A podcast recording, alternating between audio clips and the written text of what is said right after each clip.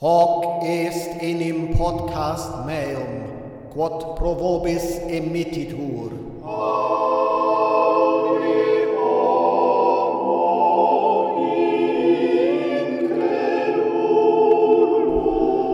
Wisst ihr, was mich an Diskussionen mit Christen oder vor allen Dingen äh, Kreationisten so frustriert?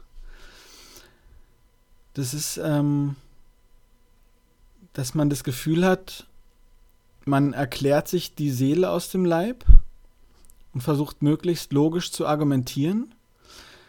Und ähm, beim nächsten Mal, wenn man mit denselben Leuten redet, ähm, diskutiert man eigentlich wieder über genau dieselben Punkte ähm, und über dieselben Dinge, die man vorher dachte, geklärt zu haben. Ich komme dieses Mal schon wieder oder nochmal auf dieses Thema der Diskussion zurück. Ähm, ich hatte ja letztes Mal schon groß und breit äh, erzählt, äh, wie es mir ergangen ist mit meinem, äh, mit meinem Bruder. Und ähm, ich habe kurz danach äh, eine Folge ähm, vom Thinking Atheist gehört. Also das ist einer der ältesten und, und größten Podcasts, ähm, atheistischen Podcasts, eigentlich weltweit, also vor allen Dingen halt in den USA. Und der hat lustigerweise eine Episode gemacht zu den Argumenten, äh, oder halt Apologetics, äh, wie das ähm, im Englischen heißt, also zu, zu den Argumenten äh, der ähm, Christen, die uns am meisten zum Hals raushängen, weil wir sie schon so oft gehört haben oder weil sie so unvernünftig sind. Ähm, und das fand ich ganz cool, weil das, ähm, das war so eine Anthologie von verschiedenen Gästen, die er hatte ähm, atheistischen Aktivisten, hauptsächlich aus den USA, die so ihre Hauptargumente, ähm, die sie so am nervigsten finden, vorgebracht haben oder vorgestellt haben. Und ich, ich dachte, es ist jetzt ähm, passend zu der Situation, in der ich gerade war, wo ich doch wieder angefangen habe, äh, mich wiederzufinden in sonderbaren Diskussionen. Ähm, deshalb dachte ich, dass ich diese Folge dazu nutze, ähm, so eine Art, ähm, ja, Zusammenfassung oder Übersetzung, Übertragung von den ähm, beiden Episoden, das waren zwei Episoden beim Thinking Atheist, ähm, ins Deutsche zu machen, also für mich zu machen und dabei auch so ein bisschen auszuwählen ähm, von den ähm, aus den Argumenten, die ich halt auch wirklich interessant finde oder wozu ich auch was sagen kann, weil einige von denen fand ich so, die sind mir noch nie so wirklich begegnet oder die fand ich auch jetzt nicht so ja, irgendwie, ich weiß nicht, so interessant oder dass man so viel zu sagen kann. Deswegen habe ich so eine Auswahl getroffen der Argumente, die da vorgestellt wurden, die mir auch schon viel begegnet sind und die ich auch ähm, nervig finde. Also interessant, nervig vielleicht oder auf eine anstrengende Weise interessant. Wenn ihr die Originalepisoden hören wollt, die sind wie gesagt vom Podcast The Thinking Atheist. Die Episoden heißen uh, Bad Apologetics, The Arguments We're Most Weary of, Part 1 and 2. Ähm, und genau, ich, ich mache den Link dann unter die Folge. Und äh, ja, da hört ihr dann auch die Originalstimmen der jeweiligen Aktivisten. Das erste Argument ähm, ist von Aaron Ra. Das ist der Autor unter anderem des, finde ich, ziemlich guten Buches äh, Foundational Falsehoods of Creationism und äh, auch der gleichnamigen Videoreihe, äh, die man bei YouTube finden kann. Ähm, das, was er sagt, ist letztendlich auch jetzt hier für, für meine Veranstaltung hier nichts Neues. Das hatte ich auch schon mal erwähnt, dass ich, aber ich will es trotzdem noch mal ähm, kurz thematisieren, weil es mir auch irgendwie was Wichtiges ist und was mir auch immer wieder im Alltag, also auch jetzt nicht nur von Kreationisten, sondern insgesamt ähm, so begegnet. Und zwar, dass ähm, Evolution speziell, aber auch andere naturwissenschaftliche äh, Theorien eben nur eine Theorie sind. Ähm, und das Problem dabei ist natürlich, dass ähm, einfach Leute einmal nicht wissen, was eine wissenschaftliche Theorie ist was ein Fakt ist und was ein Naturgesetz ist. Ähm, vor allen Dingen Theorie wird halt eben auch im Alltag, alltäglichen Sprachgebrauch oft anders verwendet als im, im wissenschaftlichen Sprachgebrauch. Und das ist oft das Problem äh, der sogenannten Äquivokation, äh, dass man Begriffe, die gleich klingen oder semantisch miteinander verwandt sind, einfach verwechselt. Eine Theorie ist im wissenschaftlichen Sprachgebrauch eigentlich das höchste äh, Modellkonstrukt, ähm, was man erreichen kann. Also wenn irgendwas eine Theorie ist, dann müsste man, also muss man davon ausgehen, dass es äußerst gut ähm, mit Belegen gesichert ist. Ähm, wenn man jetzt sagt,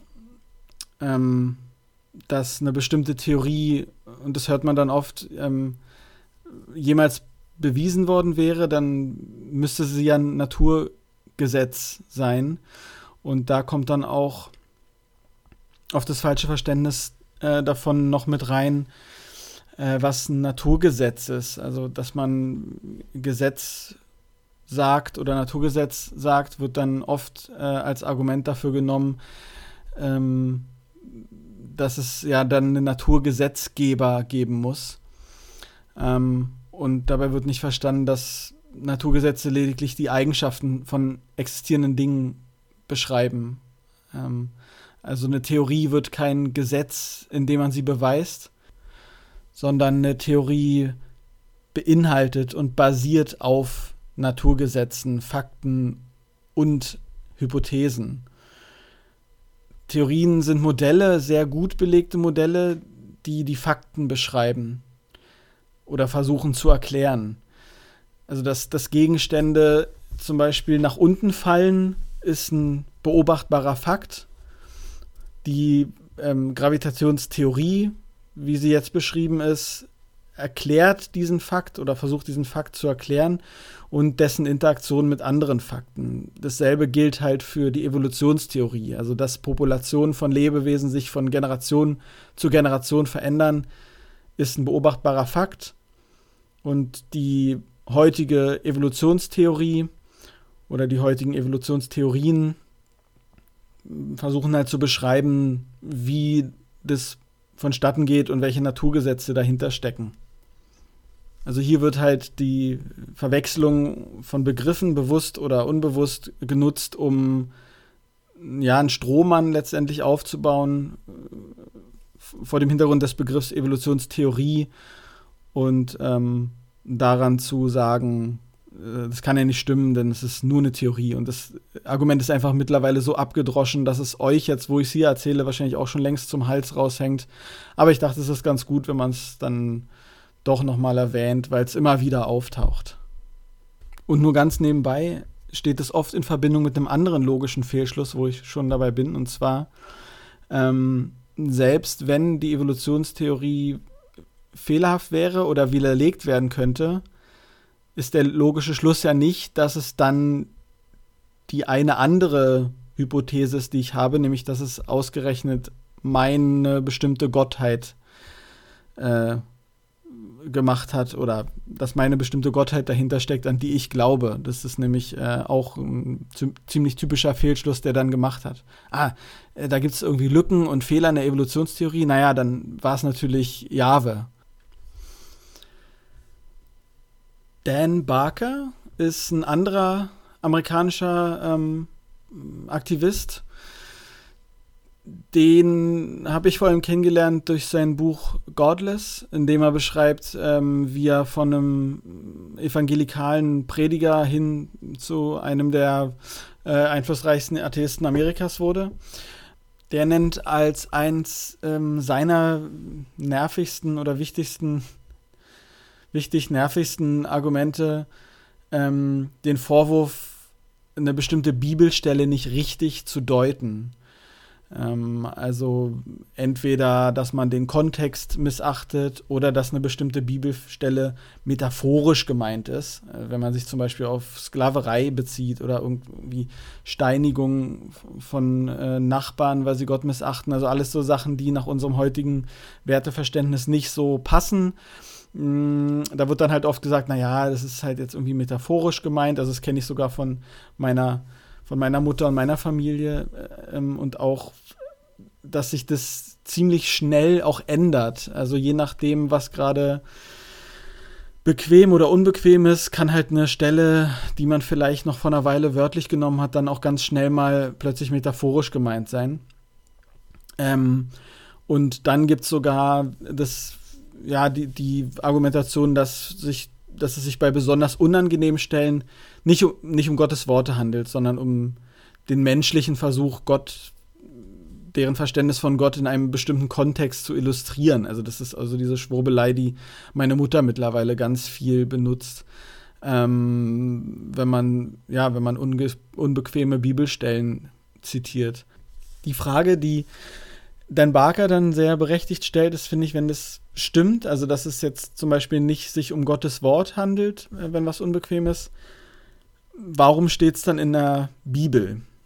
Mit der Logik mit der man solche Sachen relativiert, müsste man dann eigentlich oder sollte man eigentlich die gesamte Bibel verwerfen können? Ne? Also wo ziehen wir die interpretatorische Grenze? Wenn Mose behauptet, Gott habe ihm die zehn Gebote gegeben, kann man da nicht auch sagen, spricht da nicht einfach Mose, ähm, metaphorisch, übertrieben?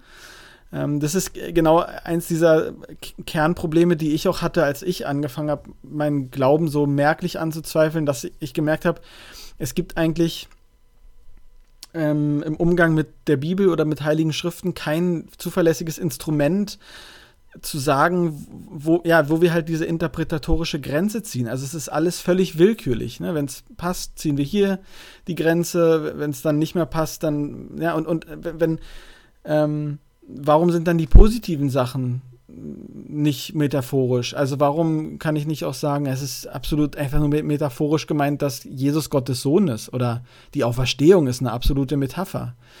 Ähm, es gibt einfach kein sinnvolles Instrument, um zu entscheiden, wo wir den metaphorischen Zirkel ansetzen und wo nicht, außer unser eigenes Verständnis von Ethik und Moral. Das Hauptproblem hierbei ist, ähm, warum halt diese Art von Argumentation angewendet wird, ist, wenn du dich a priori äh, einem Dogma verschrieben hast, also dem, dem Dogma verschrieben hast, dass Gott perfekt und gut ist, wirst du niemals einen Widerspruch oder irgendeine Inkonsistenz erkennen, selbst wenn sie direkt vor deinen Augen ist. Ähm, also du hast dann quasi keine Wahl, dich zu so einer Art hermeneutischen Brezel zu verdrehen, um dieses Gottesbild, was du am Leben erhalten willst, am Leben zu erhalten. Ähm, und deswegen kommen halt immer diese Post-Hoc- ähm, Argumentationen. Also wenn irgendwas nicht in dein Gottesbild passt, ist es halt entweder metaphorisch oder gar nicht Gottes Wort oder irgendeine kontextuelle Erklärung, wie ich ja schon gesagt habe. Und das ist was, was mich auch extrem nervt. Es gibt ja so coole Fächer wie Assyrologie. Ähm, und einer der ähm, auch sehr ähm, öffentlichen Vertreter dieses Faches ist Joshua Bowen äh, oder Bowen. Ähm, der ist äh, unter anderem mit ähm, verantwortlich für die Website Digital Hammurabi die ist ganz interessant. Also ich meine, wenn man sich für den Nahen Osten oder für den antiken Nahen Osten interessiert, dann ist das die Anlaufstelle für eng englischsprachige Menschen.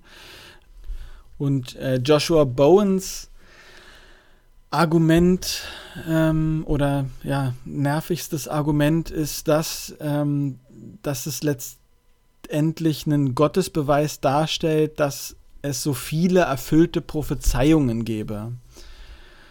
Und ähm, das kenne ich selbst auch von meinem Vater unter anderem.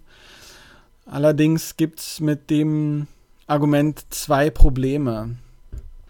Und zwar äh, einmal, dass die Bibelstellen, auf die sich diese Art von Argument in der Regel bezieht, haben in ihrem ursprünglichen Kontext nicht mit Jesus, also nichts mit Jesus zu tun. Und es wird dann auch wieder im Nachhinein rein interpretiert. Also wenn wir zum Beispiel Psalm 22 nehmen, da steht, also das ist auch eins, was ganz oft zitiert wird, ähm, sie haben meine Hände und Füße durchgraben.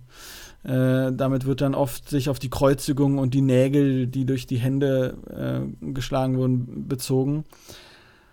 ähm, selbst wenn es jetzt nicht so schwierig wäre, wäre zu rekonstruieren, was tatsächlich im Urtext stand. Also das ist ja noch ähm, ein zusätzliches Problem dabei, dass, dass es ja oft ähm, sich diese Prophezeiungen dann auch noch auf Übersetzungen beziehen oder ähm, die Prophezeiungen in Übersetzungen ähm, gesehen werden, ist halt das größte Problem immer noch, dass diese ja immer unglaublich vagen Prophezeiungen in Anführungszeichen immer retrospektiv deklariert wurden. Also im Rückblick. Und so ist es ja in der Regel mit allen Prophezeiungen. Wenn wir Prophezeiungen nutzen, um Gott zu beweisen, sind die eindeutigen Prophezeiungen, die nicht eingetreten sind, das zweite und noch größere Problem eigentlich. Und die werden in der Regel entweder ignoriert oder verdreht. Ein Beispiel dafür ist Hesekiel 26. Da steht, und sie werden die Mauern von Tyrus zerstören und seine Türme abbrechen, und ich werde seine Erde von ihm wegfegen und es zum kahlen Felsen machen. Ein Trockenplatz für Netze soll es werden, mitten im Meer. Denn ich habe geredet, spricht der Herr, und es wird den Nationen zur Beute werden. Ähm, das ist eine Prophezeiung, die eigentlich ja fast schon echt konkret für eine Vorhersage ist. Allerdings ist es halt einfach nie passiert. Also äh, Tyros gibt es bis heute und ähm, ja, das, was da steht, ist halt einfach nicht passiert. Ähm, welche Argumentation bleibt uns dann natürlich übrig? Naja, es war ähm, irgendwie menschliches Wort, was in einem bestimmten historischen Kontext versucht hat, Gottes Willen zu erklären. Es ist, es ist halt metaphorisch gemeint, ja. Tyrus ist irgendwas anderes, das bezieht sich auf irgendwas anderes und ähm, ja, das, das ist einfach, es ist kein, kein Gottes, äh, kein Wort Gottes, sondern es ist, muss man im Kontext metaphorisch betrachten. Je vager eine Prophezeiung ist, desto besser funktioniert sie, weil umso mehr interpretiert werden kann. Es ist letztendlich wie mit dem Horoskop. Wenn es total vage ist und auf ganz viel passen kann, dann findest du halt auch irgendwas, wenn du danach Ausschau halt, hältst, was danach, äh, was darauf passt. Ganz abgesehen davon, dass die äh, Autoren, die die biblischen Texte verfasst haben, ja das Alte Testament, also die Tora kannten und die Vorhersagen, die da oder die Prophezeiungen, die da getroffen wurden und dann natürlich auch wahrscheinlich sich nicht davon abhalten haben lassen, ähm, ja, die, die Geschichte von Christus auch so ein bisschen so anzupassen, dass es auf diese Prophezeiungen passt. Also ich meine, es ist ja das Einfachste, was man machen kann. Zumal in einer Zeit, in der Geschichten erzählen ja auch dazu gedient hat, Theologien oder politische Einstellungen zu vermitteln. Ähm, vielleicht noch mehr als heute. Ich, ich, wahrscheinlich ist jetzt Quatsch. Ich, ähm, ich halte mich da mal zurück. Eine weitere Aktivistin, die ähm, zu Wort gekommen ist in ähm, Seth Andrews Podcast, ist Mandisa Thomas. Sie ist Präsidentin und Gründerin äh, der Organisation Black Non-Believers. Und sie sagt, dass ähm, eins der Argumente, was sie am meisten nervt, ist, dass Kritiker und Zweifler die Bibel oder bestimmte Passagen nicht im Kontext lesen und einfach nur mehr darüber lernen müssen, um auf den richtigen Weg zurückzufinden diese Position kenne ich selber auch, also diese irgendwie ziemlich herablassende Position, dass man ja sich auf so einem Weg befindet. Also das habe ich halt auch oft erfahren müssen oder immer noch erfahren, dass man, ja, man ist so auf so einem Umweg und letztendlich findet man ja dann doch wieder zu Gott zurück, wenn man nur genug lernt und nur genug in der Bibel liest und ähm, ähm, ja, einfach ähm, sich noch mehr mit Gott beschäftigt und dann diese Phase auch irgendwann überwindet. Das finde ich deshalb sehr herablassend und ähm, irgendwie überheblich, weil sie die Gedanken und den gesamten Weg, den ich hinter mir habe, nicht richtig anerkennt und ähm, immer nur so als so einen Zwischenschritt zurück auf dem Weg zu Gott sieht. Das finde ich auch extrem nervig. Wie sieht eigentlich ein Universum aus, das designt wurde? Und wie sieht ein Universum aus, was nicht designt wurde? Woher erkennen wir, ob eine Ansammlung von Ästen in einem Fluss ein zufälliges Gebilde ist oder ein Biberbau? Wie finden wir das raus? Um den Biberbau zu erkennen, müssen wir wissen, wie ein Biberbau aussieht. Dafür müssen wir uns einen angucken. Und dann, wenn wir das wissen, wie ein Biberbau aussieht und aufgebaut ist, können wir entscheiden, ob eine Ansammlung von Ästen und Gehölzen im Wasser ein Biberbau ist oder nicht. Das Problem mit einem Universum oder mit einer belebten Natur ist, dass wir keinen Vergleich haben zu einer Natur, die designt wurde und einer Natur, die nicht designt wurde. Und das Problem äh, stellt Gail Jordan auf. Die sagt, dass sie nervt, wenn man immer sagt, na, sieh dir doch, guck dir doch die Welt an, ja, guck dir doch die Natur an, die Bäume, wie wunderbar alles geschaffen wurde. Äh, wenn wir ein Bild sehen, dann sagen wir doch auch, dann wissen wir doch auch, dass es einen Maler gab. Wenn wir ein Haus sehen, dann wissen wir doch, dass es einen einen Architekten gab oder jemanden, der das gebaut hat.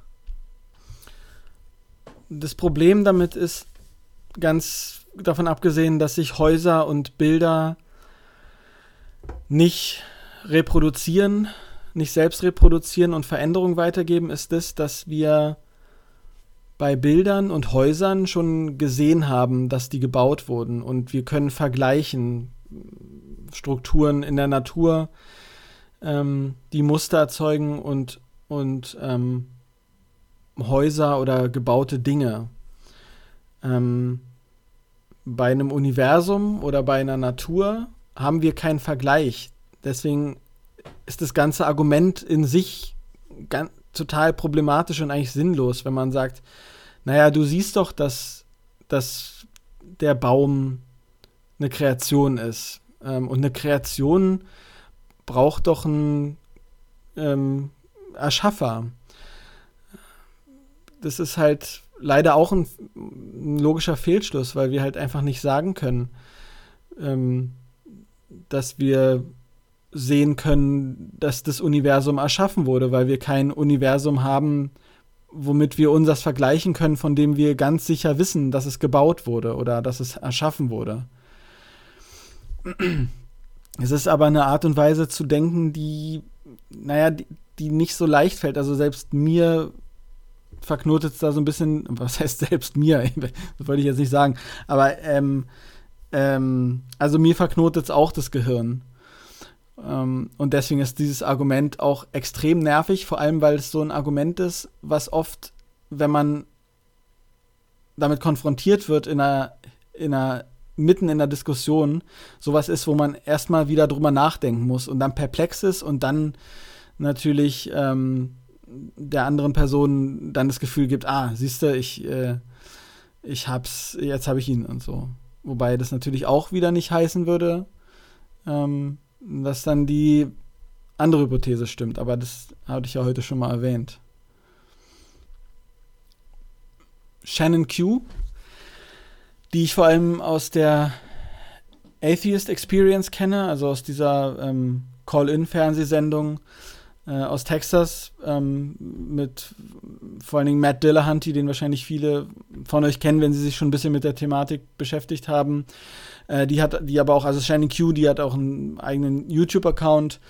Ähm, die bringt als ihr anstrengendstes Argument vor, ähm, so, ja, aber du hast ja dieses Buch noch nicht gelesen. Ähm, wenn du erstmal, also liest doch mal das, dann deine ganzen Zweifel sind ja verständlich, aber da, da gibt es halt dieses eine Buch von diesem einen Guru oder von diesem einen Theologen und wenn du das liest, dann wirst du es verstehen. Da ist auch wieder so ein bisschen diese anmaßende äh, Annahme drin, einmal so dieses, wenn du so viel wüsstest wie ich, würdest du an Gott glauben. Aber vor allem das Problem damit, dass der eigentliche religiöse Text, also das heilige Buch, äh, offenbar nicht ausreicht, um dein Glauben an die jeweilige Gottheit ausreichend zu bestätigen, sondern du benötigst ergänzende, von irgendwelchen Menschen geschriebene Texte, um zu verstehen. Das würde aber auch irgendwie bedeuten, dass jeder, der vor dem entsprechenden Buch gelebt hat, Pech hatte, beziehungsweise eine Entschuldigung hatte, wenn wir uns auf Römer 1, Vers 20 beziehen. Denn sein unsichtbares Wesen, das ist seine ewige Kraft und Gottheit, wird seit der Schöpfung der Welt, wenn man es wahrnimmt, ersehen an seinen Werken, so dass sie keine Entschuldigung haben. Denn obwohl sie von Gott wussten, haben sie ihn nicht als Gott gepriesen, noch ihm gedankt, sondern sind in dem Nichtigen verfallen, in ihren Gedanken, und ihr unverständiges Herz ist verfinstert. Diejenigen, auf die sich diese Bibelstelle bezieht, hatten offenbar doch eine Entschuldigung, weil ja zu dieser Zeit, als ähm, Paulus oder irgendein Pseudo-Paulus den Brief geschrieben hat, ähm, ja das Buch noch nicht hatten. Ähm, warum sollte eine Erläuterung nötig sein von eben diesen Wesen, die Gott vor sich selber retten mussten, also musste also den Menschen, die so klein und unverständlich und ohne Gott so wertlos sind? Warum reicht es die Heilige Schrift, die von Gott selbst uns gegeben wurde, nicht aus, ähm, um uns genügend zu überzeugen? Außerdem gibt es hier irgendwie so eine Art doppelten Standard. Ähm, also wenn jetzt zum Beispiel jemand sagt, er sei Christ, ähm, wird nicht gefragt, ob diese Person sich sicher sei, ob sie erst dieses oder jenes Buch gelesen hätte. Ja, und äh, das kenne ich selber auch und das finde ich auch extrem nervig. Hammond Mechta oder Machta, ich bin mir gar nicht sicher, wie er ausgesprochen wird. Auf jeden Fall der Friendly Atheist ist äh, ein weiterer äh, amerikanischer Blogger, YouTuber und Podcaster, der in der Episode, äh, auf die ich mich ähm, beziehe, zu Wort gekommen ist. Und ähm, der hat was gesagt oder hat was genannt, was ich auch ähm, total gut kenne, was vor allen Dingen so in der Anfangszeit, als ich noch viele Diskussionen mit, meinen, mit meiner Mutter und meinen Eltern äh, hatte, ähm, ist, und zwar dieses, die, dieses Argument, dass wenn du Gott erfahren willst, dann musst du zuerst mal einen Glaubensvorschuss leisten. Also du musst erst vertrauen oder erst glauben und dann erfährst du Gott. Ich finde allein, wenn ich das so sage, dass das ein völlig schwachsinniger Gedanke ist, weil das nirgendwo anders im Leben so funktioniert.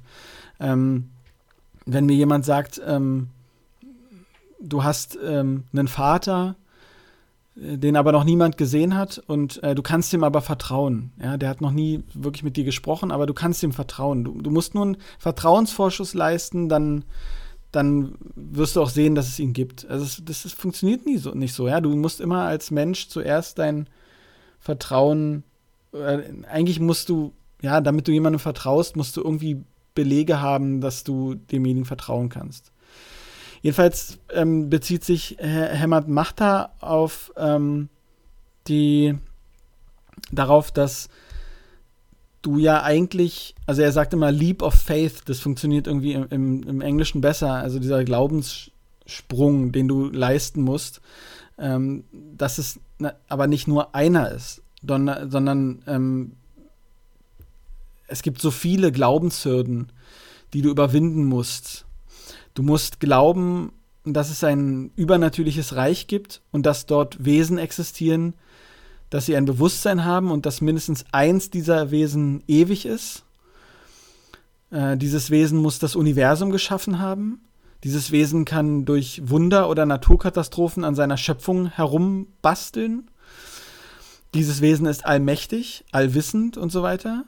Dieses Wesen hat eine feste Meinung darüber, wo du dich anfassen solltest und wo nicht, oder kümmert sich darum, ob du einen Parkplatz findest. Und das alles und wahrscheinlich noch viel mehr musst du glauben, bevor es in die Details geht, wie zum Beispiel die wahre Beschaffenheit von Hostien. Oder ob wir Herr der Ringe gucken dürfen und Harry Potter lesen dürfen oder nicht. Ob Sex vor der Ehe eine Sünde ist und du dafür in die Hölle kommst oder nicht Und da finde ich, hat er recht. Also, wenn meine Mutter mir sagt, ich soll doch glauben, ich soll doch vertrauen und dann werde ich Gott erfahren, dann muss ich zurückfragen, was eigentlich genau, also was soll ich davon denn alles glauben? Also die Glaubenshürden werden ja irgendwie immer größer. Und es ist nicht halt ein Sprung des Glaubens, ein Leap of Faith, sondern es sind unglaublich viele. Ähm, und das finde ich auch ein großes Problem. Und dieses, diesen absurden Glaubensvorschuss leisten zu müssen, um dann irgendwie Gründe zu haben zu glauben, da ist ja die Selbstsuggestion schon offensichtlich. Und das finde ich auch krass nervig. Der Gründer der Ex-Muslims of North America ist Mohammed Sayed. Und der macht einen ganz knackigen, kurzen Punkt, ähm, den ich auch gut verstehen kann, und zwar ähm, das schlichte Leugnen der Existenz einer anderen Seite oder Sichtweise.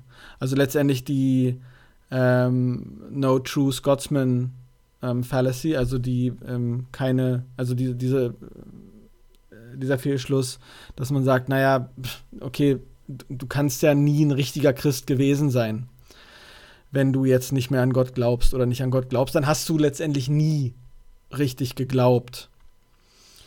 Ähm, und das kenne ich auch, dass man, also damit löst man auch dieses Problem, woran zum Beispiel meine Denomination geglaubt hat, dieses, die Sünde wieder den Heiligen Geist, dass man dann sagt, naja, entweder du bist tatsächlich errettet, dann bist du eigentlich gar nicht in der Lage, ähm, das zu widerrufen.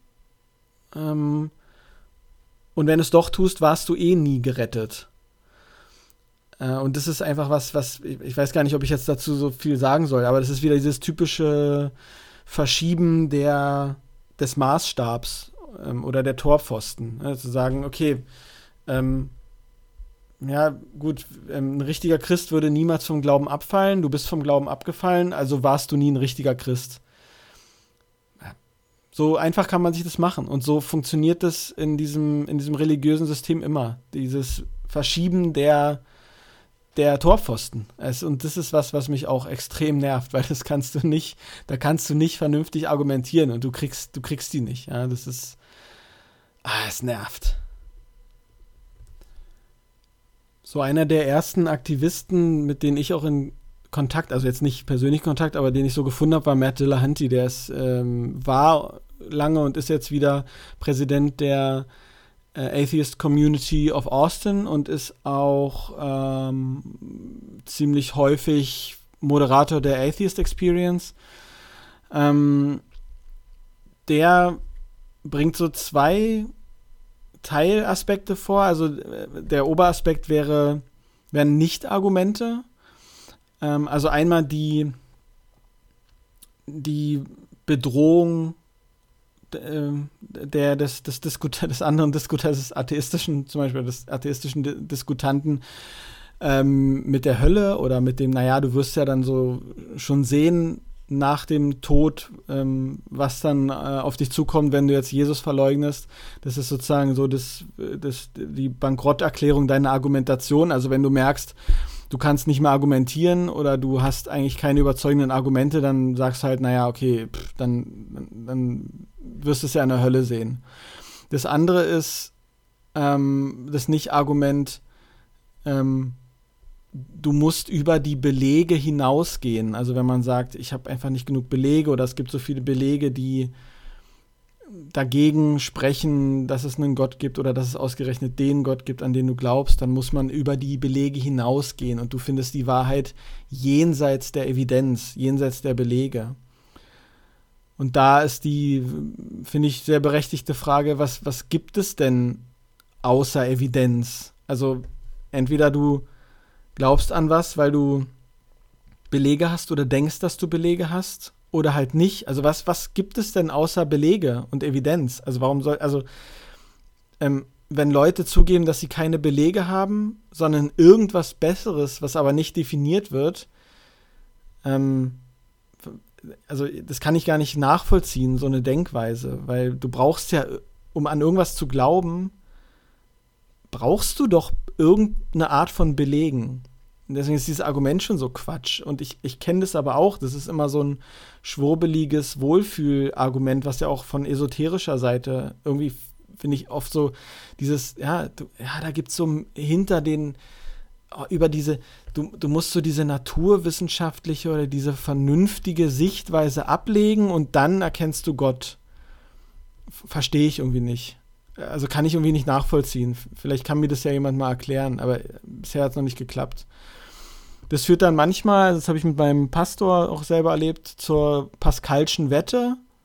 Ähm, falls es jemand nicht weiß, was es ist, dieses laute, das ist quasi so eine, ähm, also zusammengefasst, man sollte sich dafür entscheiden, Christ zu sein, denn wenn man falsch liegt, verliert man nichts und wenn man richtig liegt, gewinnt man alles.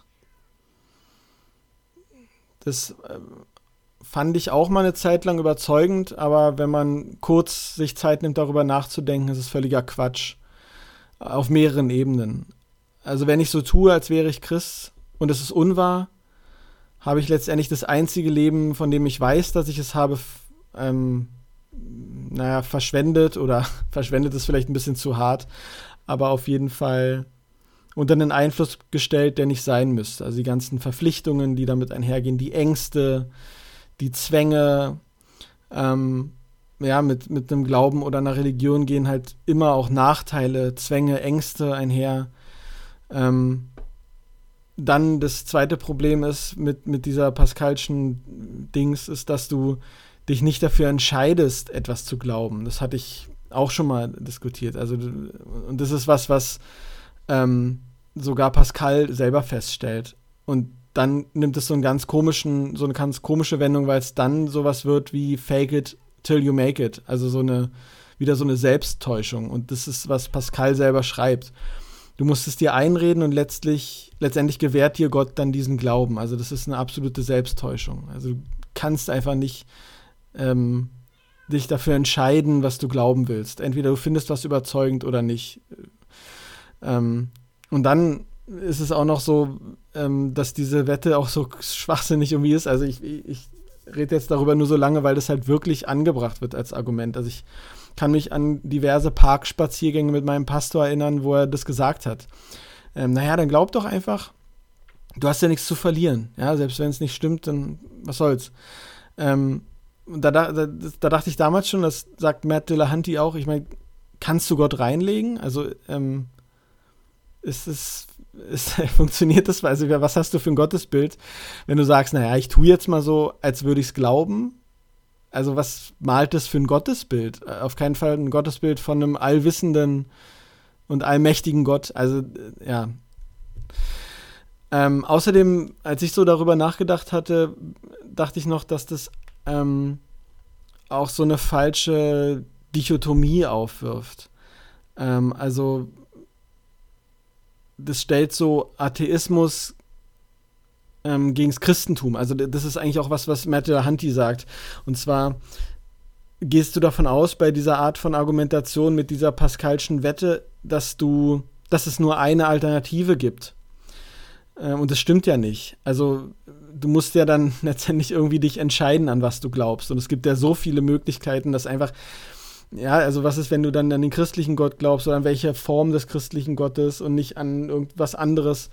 Ähm, also dieses ganze, ähm, ja, das, das fällt alles so in sich zusammen, wenn man nur mal so ein bisschen länger drüber nachdenkt.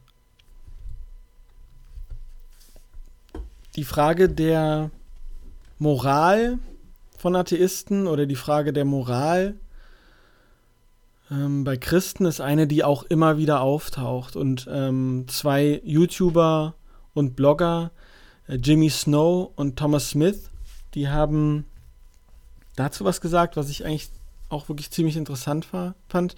Und zwar fing es damit an, dass ähm, Jimmy Snow gesagt hat, dass, dass er eher so eine ja, diese apologetische Methode der Verschieben der Messlatte, das hatte ich vorhin schon einmal gesagt, so nervig finde. Also, wenn die Belege überhand nehmen, heißt es, äh, heißt es dann irgendwie, ja, das zeigt aber nur, dass Gott noch großartiger ist als bisher angenommen. Ähm, wenn man es zum Beispiel auf die Evolution wieder bezieht, ähm, also äh, ja, zuerst ist es, ähm, die Erde ist 6000 Jahre alt und wir stammen alle von Adam und Eva ab. So ist die, die ursprüngliche These. Dann äh, gibt es mehr Belege, okay, dann sagt man, ja, dann, na gut, es gibt da diese Gemeinsamkeiten innerhalb der, des Tierreichs, okay. Ja, na gut, dann stammen die Gemeinsamkeiten halt daher ab, dass alles von Gott erdacht wurde. Also du siehst letztendlich die Spuren des Schöpfers darin, im, im genetischen Code oder so. Was natürlich auch schon Quatsch ist, weil, ja gut, ist egal. Ähm, gut, okay, dann findet man noch mehr raus. Naja, okay, dann, äh, na gut, dann reden wir über, reden wir halt jetzt über Intelligent Design oder äh, dass Evolution der Mechanismus sein könnte, mit dem Gott die Vielfalt schafft. Ähm, dann wird Mikroevolution akzeptiert, aber nicht Makroevolution und so weiter. Und so geht es halt immer weiter. Und irgendwann sagt man dann, ähm, naja, das ist, das, wir verstehen das halt alles nicht, weil Gott halt so großartig ist. Ja, der ist noch viel komplexer als bisher angenommen. Und äh, ja, und es ist alle Dinge, die zunächst die ursprüngliche ähm, Doktrin widerlegen, werden adaptiert und so verdreht, dass Gott nur noch umso großartiger ist. Ohne jemals überhaupt zu zeigen, dass Gott überhaupt existiert. Also das ist ja dann, das ist ja dann schon das eigentliche Problem. Ähm, und wenn dann eine Argumentation nicht funktioniert, dann heißt es, naja, ich weiß einfach, dass Gott existiert. Ich weiß einfach, dass er mich liebt. Und das ist letztendlich so eine Gedankenstopp-Technik, die dann oft eingesetzt wird. Ähm, die verkennt, dass mit Überzeugung etwas Glauben nicht Wissen ist. Oder dass es unterschiedliche Arten von Glauben gibt. Ähm, dann in Bezug auf die Moral, die ich ja gerade schon genannt habe, ähm, ist ja auch dieses häufige Argument, ähm, dass wenn es keinen Gott gibt, ist alles erlaubt. Beziehungsweise gibt es keine Moral und, und Christen leihen sich ihre Moral eigentlich nur, äh, nicht Christen, sondern Atheisten leihen sich ihre Moral eigentlich nur von, von Christen. Dass alles erlaubt ist, dass alles passiert, ähm, ja, ich meine, sieh dir die Geschichte der Menschheit an. Es ist letztendlich eine einzige Horrorshow schrecklicher Dinge, die Menschen zustoßen. Ähm, Wäre so eine vielleicht ein bisschen polemische Reaktion auf dieses, wenn es keinen Gott gibt, ist alles erlaubt. Ähm, ein bisschen ernsthaftere Herangehensweise daran ist es, wenn wir eine moralische Gesellschaft schaffen wollen, liegt es an uns, das zu schaffen um herauszufinden, wie unsere Gesellschaft besser und gerechter wird, können wir uns nicht auf ein antikes heiliges Buch berufen, um jeden zu motivieren, dass sie im Jenseits bestraft werden, wenn sie nicht brav sind. Der Großteil der Menschheit und der Menschen auch der, durch die Geschichte hindurch war religiös und es hat niemand davon abgehalten oder hat, hat sie nicht davon abgehalten, schlimme Dinge zu tun. Ähm, das Argument der Moral in in so einer Art syllogistischer Form ist, wäre wie folgendes. Also erstens, wenn objektive Moral existiert, muss ein objektiver Moralgeber existieren, um diese festzulegen. Zweitens, objektive Moral existiert. Drittens, also existiert ein objektiver Moralgeber. Dabei kann schon die zweite Prämisse angefochten werden. Ähm, vor allem aber die erste, also die erste Prämisse, wenn objektive Moral existiert, muss ein objektiver Moralgeber existieren, um diese festzulegen. Ähm, damit also diese Prämisse plausibel ist, müssen Christen das äh, Eutyphron-Dilemma lösen. Ähm, davon hatte ich vorher auch noch nie was gehört, das fand ich aber ganz interessant.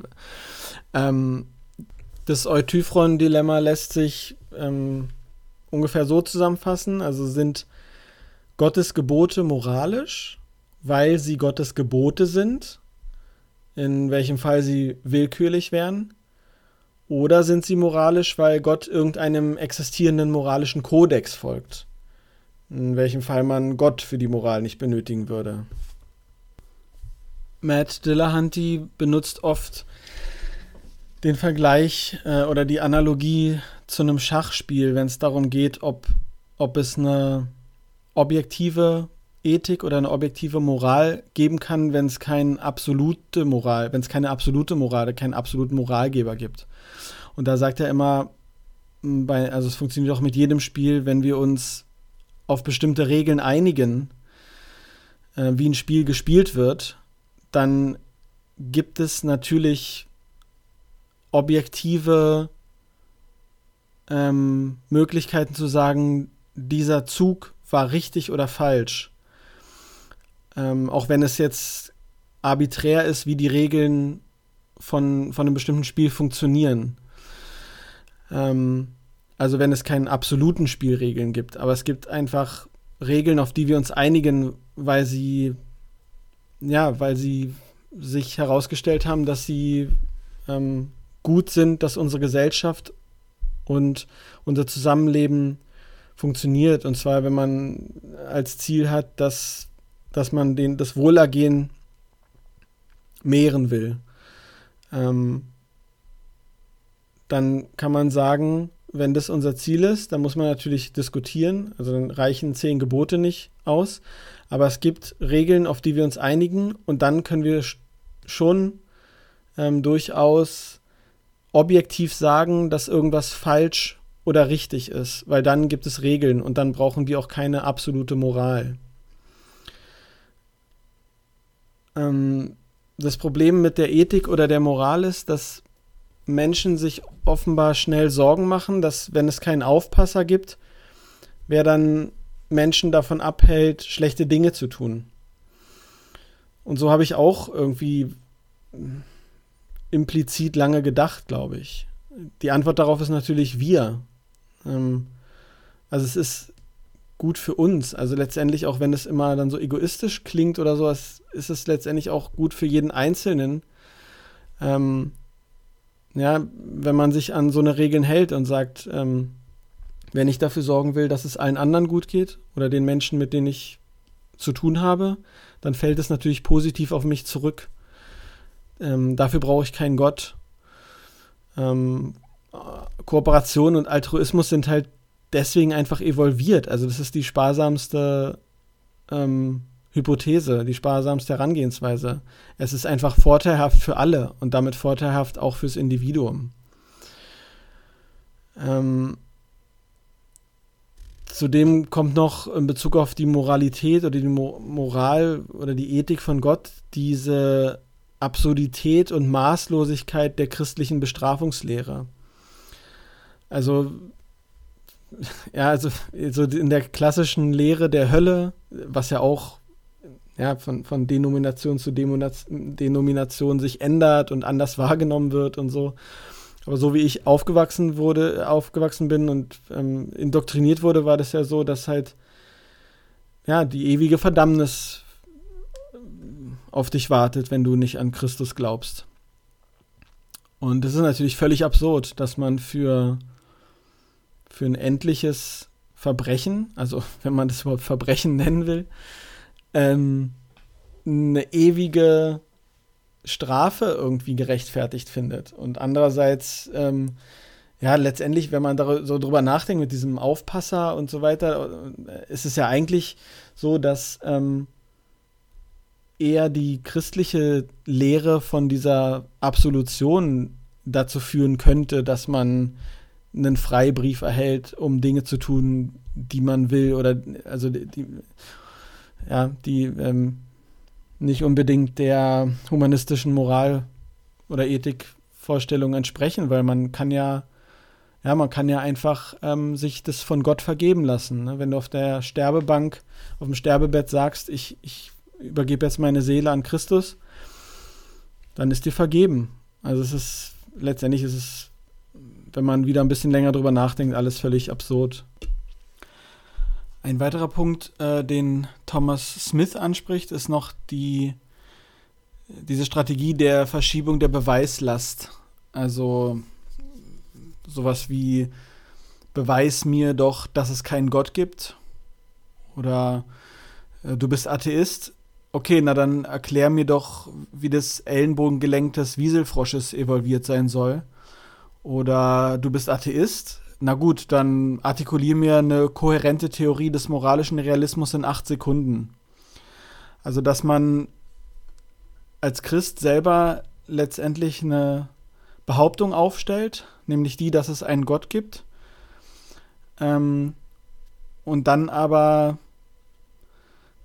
ja uninteger die Beweislast halt verschiebt. Also darüber hatte ich, glaube ich, auch schon mal geredet, dass äh, so ein Beweis, dass es keinen Gott gibt, gar nicht möglich ist. Beziehungsweise du als jemand, der nur sagt, dass du ähm, als Atheist nicht genügend Belege dafür hast, die dich überzeugen, dass du glaubst, dass es einen Gott gibt oder einen bestimmten Gott gibt, dass du nicht derjenige bist, der in der Lage ist, seine Position zu verteidigen, sondern immer der oder diejenige, die eine Behauptung aufstellt.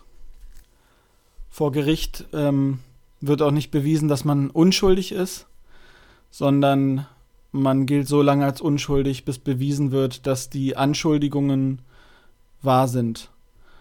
Ähm, und Gott ist sozusagen angezeigt dafür zu existieren. Und solange nicht äh, stichhaltig be belegt wird oder gezeigt wird, dass, es, dass er existiert, ähm, gilt er halt als unschuldig in der Hinsicht. Ähm, diese anderen Sachen, die ich so als Beispiel ein bisschen überspitzt genannt habe, also ähm, dass man irgendwelche relativ abgefahrenen biologischen Tatsachen erklären soll, wie die evolviert sind. Zum Beispiel der Bombardierkäfer, der eine, eine höchst, äh, höchst explosive Flüssigkeitsmischung schießt oder so. Ähm, das sind letztendlich, ähm, ja, also das beruht, es ist einmal irgendwie so eine Art Ableckungsmanöver und dahinter steht auch wieder ein logischer Fehlschluss. Also erstens können die meisten Leute sowas nicht einfach ad hoc gut erklären, zumal wenn es keine Fachleute sind.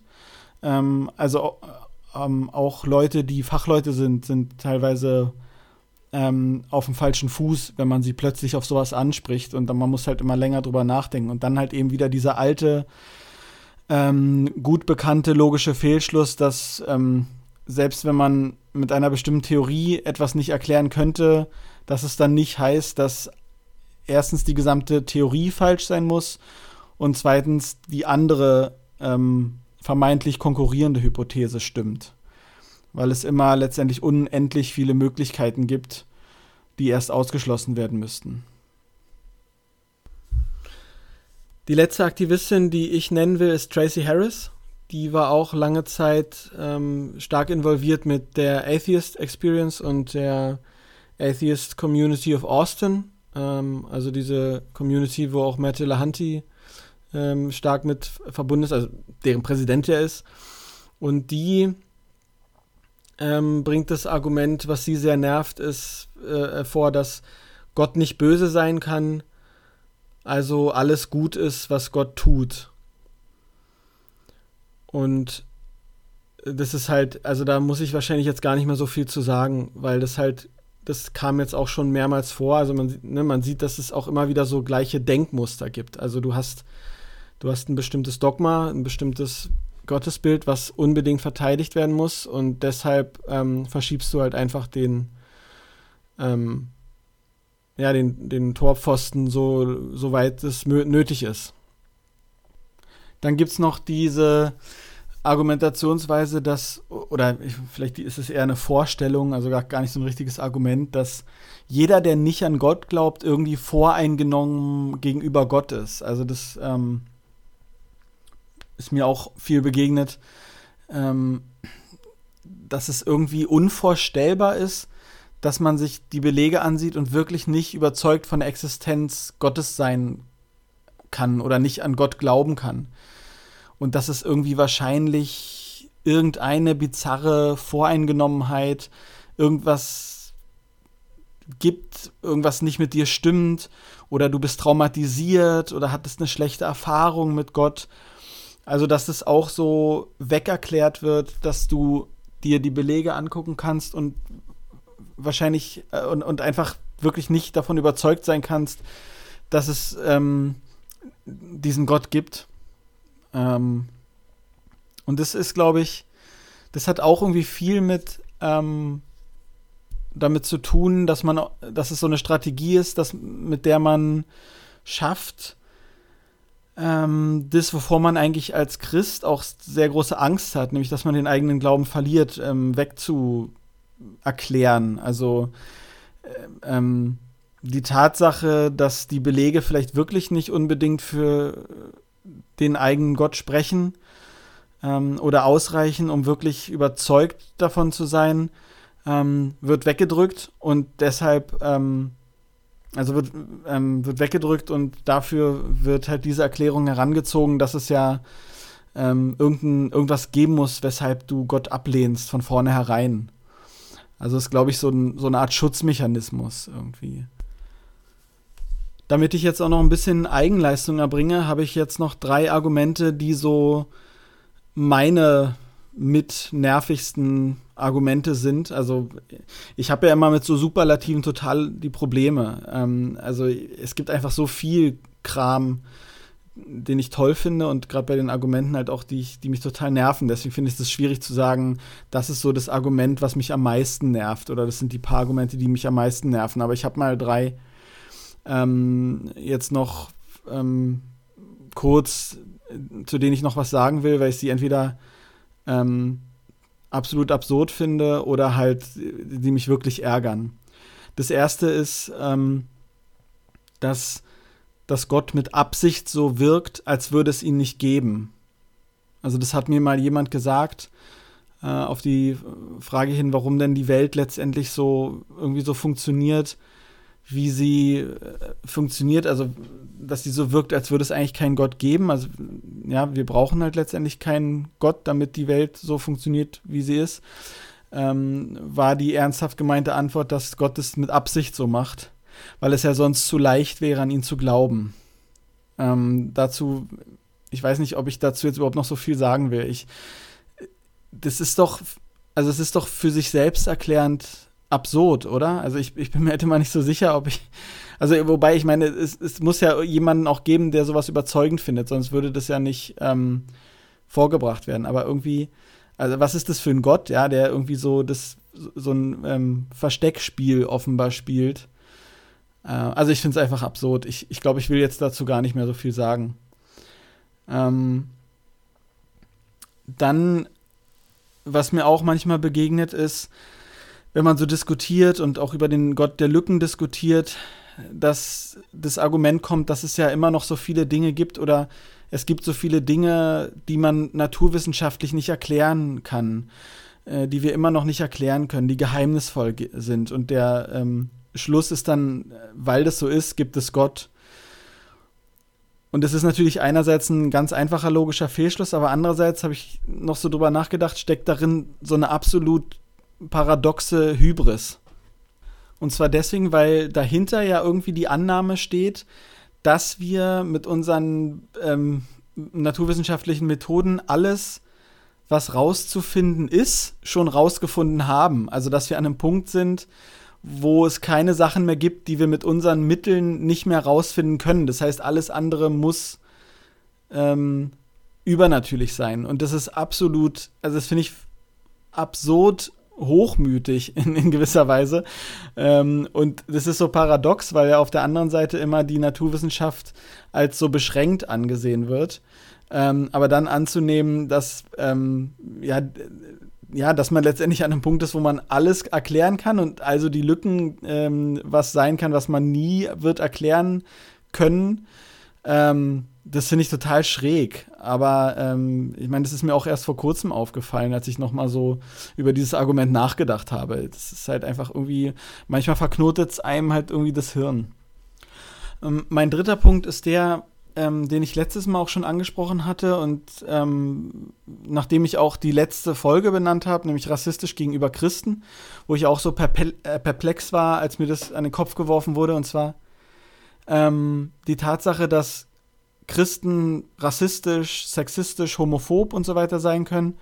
Aber wenn man sie darauf hinweist, dann drehen sie den Spieß um und werfen dir dann vor, beleidigend und angreifend zu sein.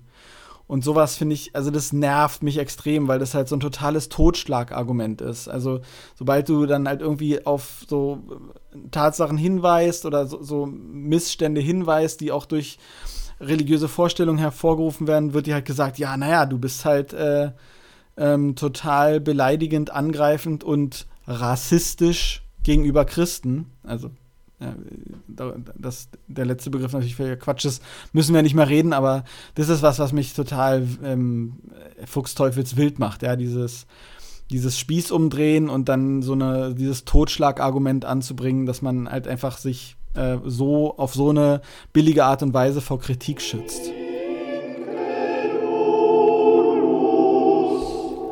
Okay, ähm, das war's mit meiner ja, Abrechnung ist vielleicht ein bisschen, ja, wahrscheinlich viel zu hoch gegriffen, aber mit meiner, ähm, mit meinem kleinen Überblick, ähm, mit meinem kleinen halb geklauten Überblick über die nervigsten Argumente, die so in der atheistischen Welt wahrgenommen werden. Ähm, ich hoffe, ja, ich hoffe, ihr konntet was mitnehmen. Ähm, vielleicht nochmal ein paar neue Perspektiven oder Sachen, die ihr noch nicht gehört habt oder über Sachen, äh, Sachen, die, über die ihr noch nicht so nachgedacht habt. Und ich dachte, vielleicht ist es auch eigentlich echt ganz gut, weil ich dadurch auch mal noch eine Möglichkeit hatte, so Atheisten zu nennen ähm, und also Aktivisten und, und ähm, Ressourcen, die mich auch sehr bewegt haben auf meinem Weg äh, hin zu meinem jetzigen ähm, Weltbild und Glaubensbild. Ähm, und wie gesagt, also ich ähm, nenne noch mal alle unter der Folge, ähm, mache noch ein paar Links mit rein und ja, vielleicht findet ihr da ja auch was, was ihr noch nicht kanntet und was euch gefällt. Und äh, ja, ähm, bevor ich Tschüss sage, wollte ich noch sagen, ich werde nicht mehr versprechen, jetzt nie wieder versprechen, dass ich äh, öfter dazu komme aufzunehmen, weil, äh, wie ihr seht, hat es wieder fast einen Monat gedauert. Wahrscheinlich ist es jetzt so mein Rhythmus, den ich habe. Mal sehen. Ähm, aber auf jeden Fall, ähm, ja, schön, dass ihr wieder zugehört habt. Ich hoffe, es hat euch gefallen und äh, ich hoffe, wir hören uns beim nächsten Mal. Bis dann.